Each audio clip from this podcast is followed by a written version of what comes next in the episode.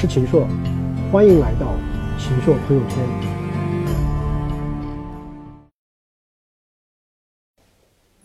各位网友，大家好，今天啊，想跟大家聊一个勿以恶小而为之的这么一个话题。勿以恶小而为之啊，这听起来是一个道德话题，但我今天呢，想把这个道德话题跟一些经济现象联系在一起。那么前不久呢，北京出了一件很有意思的事儿，就是北京的一些水产店啊，突然就不卖淡水鱼了。后来发现原因是什么呢？原因是国家的质监总局啊，要对于水产品市场做一些检查，所以呢，很多的这个鱼啊，那么其实是经不起检查的。比如说很多可能是打了很多的这个抗生素啊，等等等等。所以呢，很多的这个水产店啊就自动下架了，一时间整个北京啊出现了没有淡水鱼吃的这么一种情况。那么这种情况，其实很多人可能也会联想到以前，我们说农民种的苹果啊，自己呢他是不吃的，因为用了太多的农药啊，是给别人吃。所以当时曾经有过一个段子啊，说今天可能中国的这个市场上相互交换的这些食物、这些产品呢，啊，某种上是互害的产物，就互相是在害。我自己生产的真正的东西呢，我自己在消费，但是我拿到外面给别人这个去售卖的这些东西呢。都充满了我自己都不相信的很多的这种问题。那么，如果说我们的经济中有这么一种现象，哪怕它很小，其实呢，对于我们生活中啊，对于方方面面的这种影响呢，其实是很大的。那为什么我想到今天跟大家聊这个话题呢？是因为我在不久以前啊，我去了一趟这个泉州啊，翻到了一本杂志啊，叫做这个《泉州企业家》。为什么关注到这本杂志呢？因为翻开第一页啊，上面有一篇文章啊。叫做《致全县人民书》啊，讲了一件什么事儿呢？就是震惊全国的山东临沂徐玉玉被骗案日前告破，落网的六名嫌疑犯呢，有三名都是泉州下面的一个县，叫安溪。安溪是这个茶乡啊，很出名的这个茶乡。但是呢，很多人这个铤而走险，一夜暴富啊，形成的这种专业化分工的这种地下的这个电信的这个诈骗的产业链。那么最后呢，就爆发了这样的一个。徐玉的事件，所以呢，在这里，这个县委书记、县长就说：三百年前，安溪一代名相李光地啊，李光地曾经说过一句话，说：“尔不为吾故名节，吾岂为尔爱性命？”意思是什么呢？你如果说不为了我，你去顾及你的行为规范、行为操守啊，这个所谓名节，那么我还在乎你的这个身家性命吗？意思就是要严惩啊。后来我一看啊。这个原来啊，当地啊，不仅发了致全县人民书，刷遍的这种大街小巷啊，也包括这种虚拟的朋友圈，而且呢，这个县召开了诚信建设千人大会，呼吁集全县之力铲除电信诈骗。那么，所以呢，我在当地那一次啊，我就在一直在思考这个问题，就为什么我们的很多地方的这种啊滴滴答答的，不是大的恶。而是一些普普通通的人，如果说不出现像徐玉这样的人命案，可能当地啊，可能依然这样一种电信诈骗的经济呢，仍然繁盛啊，也不会到今天这样一抓就是成百上千的这样一种整顿。在这个泉州啊，啊，我又仔细的去看了一下这个徐玉这样一个震惊啊，这个。中国的啊这样的一个电信诈骗致死的这样的一种无辜的这样的一种案件呢，我想仔细的有些方面呢，跟大家一起来解剖一下。这个事情本身呢，我觉得并不复杂啊。十八岁的山东临沂的一个穷困的乡村里面的，好不容易啊，全家供养他考上了这个大学啊，南京邮电大学。这八月十九号的，这个突然接了一个电话啊，说啊，你有一笔助学金两千六百块。因为前一天呢，他刚刚接过电话，就是说学校是有一笔给他的这个助学金，所以他一听呢，他就觉得，哎，是不是助学金要来了？然后说啊，你这个，你赶快找一个这个附近的银行啊，呃，我们把这个钱啊，这个打给你。那么这个徐玉啊，这个天真啊，这个无知的少女啊，那么他就随口就说了一句话，他说啊，我还交学费要交九千九百块钱，我还刚好有一张卡。那么这个骗子呢，就在电话里说，那就引诱他去了这个银行。去银行呢，说你这个卡，你肯定没有激活。你先到这个 ATM 机上，我告诉你怎么操作。然后呢，你取出来九千九百块钱，然后你再打到一个什么账号里，然后呢，我那两千六百块钱呢也一起打到那个账号里，然后呢再进到你自己的这个卡里，他就按着这个操作啊，就操作完成了。操作完成了以后呢，他意识到可能出问题了，所以当天晚上呢，跟他的这个父母啊就去报案了。报案的这个回来的这个路上啊，越想越难过，因为这是全家辛辛苦苦一年点点滴滴积累把它供起来的，啊，家里的这个都非常非常的贫寒啊，所以呢，他一时想不开啊，一下子这个就是摔倒在地，昏迷不醒，后来抢救了几天啊。这个终于没有挽回花季少女的这个生命啊。那么这件事情呢，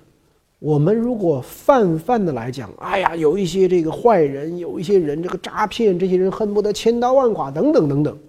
但是我仔细的研究了一下这六个嫌疑犯呢，发现很有意思。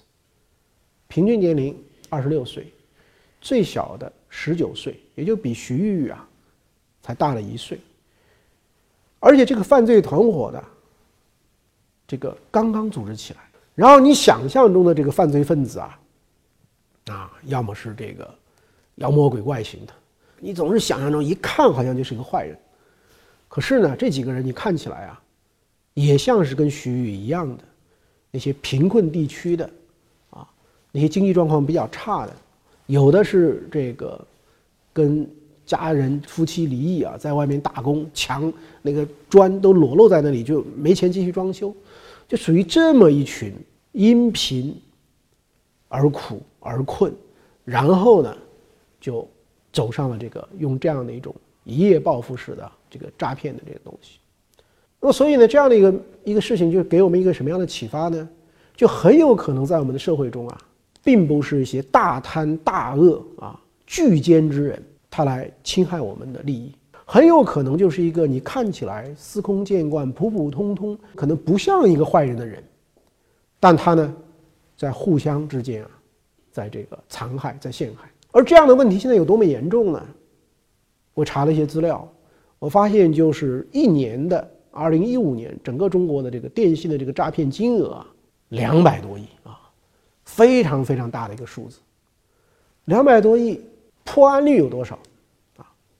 现在的破案率只有百分之三，所以呢，在这件事情以后呢，六部委呢开始协调、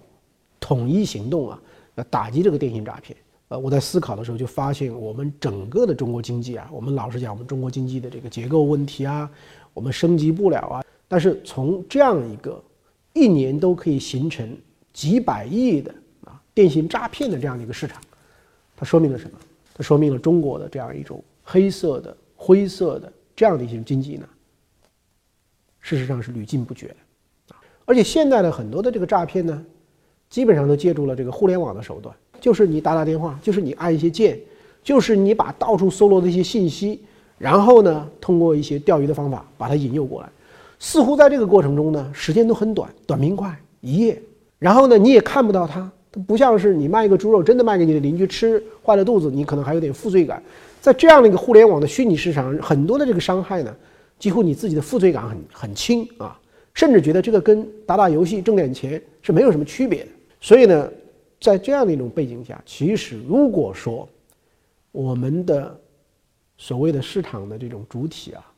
如果没有一种强烈的善恶意识，这个整个的监管环境也不利的话，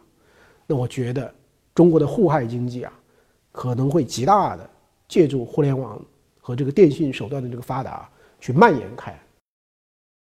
大量资金都被用于其他的投资，还有呢，赠与妻子、情人、员工、个人挥霍，有多少钱呢？整整十五亿，形成了一个链条啊，形成了甚至是一种诈骗的生态。我为什么不可以呢？您也可以在大头频道战略合作伙伴喜马拉雅 FM 收听本节目音频。我刚才讲到的是这个跟电信诈骗有关的事情啊。然后呢，我们再看一下这两年的这个互联网金融的诈骗，因为这些年呢，这方面的案子呢已经是数不胜数啊，包括像上海这样的国际金融中心啊，也都发生过很多这样的这个大大易租宝等等等等很多的这个事情啊，也非常非常多。所以今天呢，很多的这个互联网金融的平台啊，网贷的这个平台，它设立了以后，它面临的一个很大的一个风险呢，就是欺诈的风险啊，因为我们这个地下的有大量的这个专业性的啊各种各样的这种组织。啊，各种各样的这种非法集团，可以帮助任何想要去借钱的人，很快速的帮助你通过所有的征信的环节。你要身份证，你要收入证明，你要各种各样的东西，我都可以给你伪造，我都可以打通关，然后最后呢把钱捞走。那么放贷者呢？你以为放贷者就是傻瓜吗？不是的，放贷者可能就像易租宝这样，我给你提供百分之九到百分之十四的回报，我告诉你这个很好，然后我给你花天酒地的啊描绘了各种各样的这个美丽的图景，然后你来吧，来了以后最后我跑路了，我挥霍了。那么我们的这个借贷者根本就不知道，在易租宝上的这样的很多的债权的产品，就你买的这个产品，就这产品本身都是捏造的。所以呢，我看了一下这个在易租宝这个平台上啊，那么这是二零一五年爆出来的一个特别大的案子啊。那么这个案子的受害者有多少啊？充值并且投资的会员达到了九十万一千两百九十四个人。那差不多就是有百万人都参与了这样的这个活动，就相信他能够提供这样的这种回报。那么累计的在上面这个充值了，充了多少呢？就充了五百八十一点七五亿啊。那么最后的拿了这么多的钱干嘛了？就除了维系整个的啊这个易租宝它这个一个巨大的一个体系啊，大量资金都被用于其他的投资啊，就是跟这个说的投资标的完全无关。还有呢？赠与妻子、情人、员工个人挥霍有多少钱呢？整整十五亿，啊，十五亿就拿拿起来这个挥霍了。所以今天如果说你看到很多的这样的一些啊网贷的类似这样的一个平台有很高的这个回报，你脑子里一定要画很多很多的问号。那么易租宝呢？这反映的是我们的整个的这个在互联网金融方面这方面的这种乱象啊，这是一个。呃，一种情况。那么这种情况里面呢，这个我们如果是作为投资者啊，我们其实要反省：我们为什么这么容易被害？我们为什么这么容易上当？是不是我们自己也有一些一夜暴富啊、不劳而获啊、追求这种进攻速效啊，有这样的一些这个想法和念头？那么因此我们成了别人的这个别人一个鱼饵，很快我们就成为他的。这个被他调走，那么这是这个互联网金融诈骗方面的一些情况。那不久以前呢，这个北大有一个这个关于社区商业的啊这样的一个会议。那么参加了这个会议以后呢，现在我又发现了，在互联网金融这一方面的非法集资等等这方面的被严厉打击，电讯诈骗被严厉打击之后啊，现在又有一些新的东西啊在扑面而来。所谓叫社区商业啊，我们现在这个微商啊。也蓬蓬勃勃。我在这次的会议上，我提到了一个观点，我说现在有大量的所谓社区商业，是有社交啊，无商业。什么意思？买什么产品，销售什么产品已经不重要了，重要的是什么？重要的是我构建一个金字塔的一个奖金分配激励体系。你只要能把人拉上来，然后呢，他又能够一层一层的发展下线，最后你就有提成。而这样的很多的这个产品跟服务呢，往往定价都非常非常贵，跟九十年代这个中后期啊，当时中国传销浪潮中啊，当时这个一个床垫几万块钱等等这样的事情呢，非常非常相像。那么，所以在这个会议上呢，呃，也有一些这个专家学者他举到一个案例啊，就是在这个江苏有这样的案例。我先跟大家念一念他们的这个广告语：一百零八天买奔驰，六个月买房。一年开劳斯莱斯，这不是梦想，只需要你拿出手机，用微信摇一摇，寻找一下附近的人，就可以变成现实。这搞什么呢？这是一个这个号称亚洲催眠大师的一个人，说开发了一个这个课程啊，帮助你搞这个。VHL 这一类的啊，这就是所谓神经语言学，让你怎么通过暗示自己啊，通过怎么励志啊，你怎么去成功。然后呢，这个课程呢，这个告诉你，我这个就叫微信营销啊。我们在南京、上海、北京很多个地方都上课啊。我这个告诉你，你参加我这样的活动，月入啊几万、数十万乃至百万。那这课程有没有呢？课程是有的。什么课程呢？第一天就教你怎么用微信摇一摇，寻找附近的人，怎么去转发，啊，怎么尽可能的把更多的人拉来。第二天呢就告诉你了，你可以买代理权了，你找一个区域，你就是代理商。然后你找到代理商，你再发展下级的代理商啊，就层层向向下。然后呢，这个过程的核心就是按比例提成。那么代理权的分级啊，一万块、三万块、五万块，然后在这个分组。这种情况呢，现在非常非常多。所以呢，我们刚才我们举到了，无论是这个电信的这个诈骗，无论是互联网金融方面的诈骗，还是现在开始的打着所谓这个网络营销啊。这个社区商业啊，社交商业啊，类似这样的很多的这个诈骗啊，数量很多，此起彼伏，野火烧不尽，春风吹又生啊。那最后会导致一个什么样的一种社会的危害呢？我们现在一接到电话，一看到陌生的，一看到说跟你谈银行卡的，一看到跟你谈房产的，一看到跟你谈中奖的，一律挂断了，听都不听了。因此，如果说一个社会中充满了互害、互相不信任的这样一种氛围的话，最后会损害到什么？最后损害到正常的交流，会损害到正常的交易。那么，这对于整个的这个社会的这个经济的这个发展呢，这无疑是一件非常非常大的啊一件这个坏事啊坏事。那么，所以呢，我们在探讨了这些现象以后啊，呃，我提出一个思考的一个基本的框架，就是觉得说，我们中国社会啊。可能充满了这种所谓平庸的恶啊，这个 banality，这是德国的一个著名的思想家阿伦特，他在六十年代写的一本书。当时呢，因为在德国有一场审判，审判的这个人呢是当年这个纳粹的一个集中营的负责人。那么后来呢，他易容变形啊，那么跑到了这个南美洲躲起来，但最终被呃押解回来了。那么审判，那审判的时候，这个人呢看起来就不像是一个恶人。这个人看起来是斯斯文文，而且是有一点点这个害羞。那么这个人在法庭上说了一句什么话呢？他说：“我自己只是齿轮系统中的一环，只是起了传动的作用罢了。我作为一名公民，我始终相信自己所做的都是当时国家法律所允许的。我作为一名军人，我只是在执行和服从上级的命令。”这个叫艾格曼。那么阿伦特他当时是作为《纽约客》的这个一个特约的一个作者来目睹了这样一个审判。那么最后呢，他认为极权主义的制度啊可能是一种大恶，但是如果没有这样的一种普普通通的千千万万的一种追随者、执行者，极权主义的这样的一种制度呢，其实它没有办法显效。而这样普普通通的这个执行者啊、参与者。他们认为自己只是一个齿轮，但事实上他们是扮演了一种恶的角色，只是这种恶它叫做平庸的恶。这样一个道理呢，如果说要引申到我们今天的这个啊社会实践里面，那么我觉得给我们一个什么样的启发？就由于我们整个的法治环境啊，对于很多东西的这种处罚啊并不及时。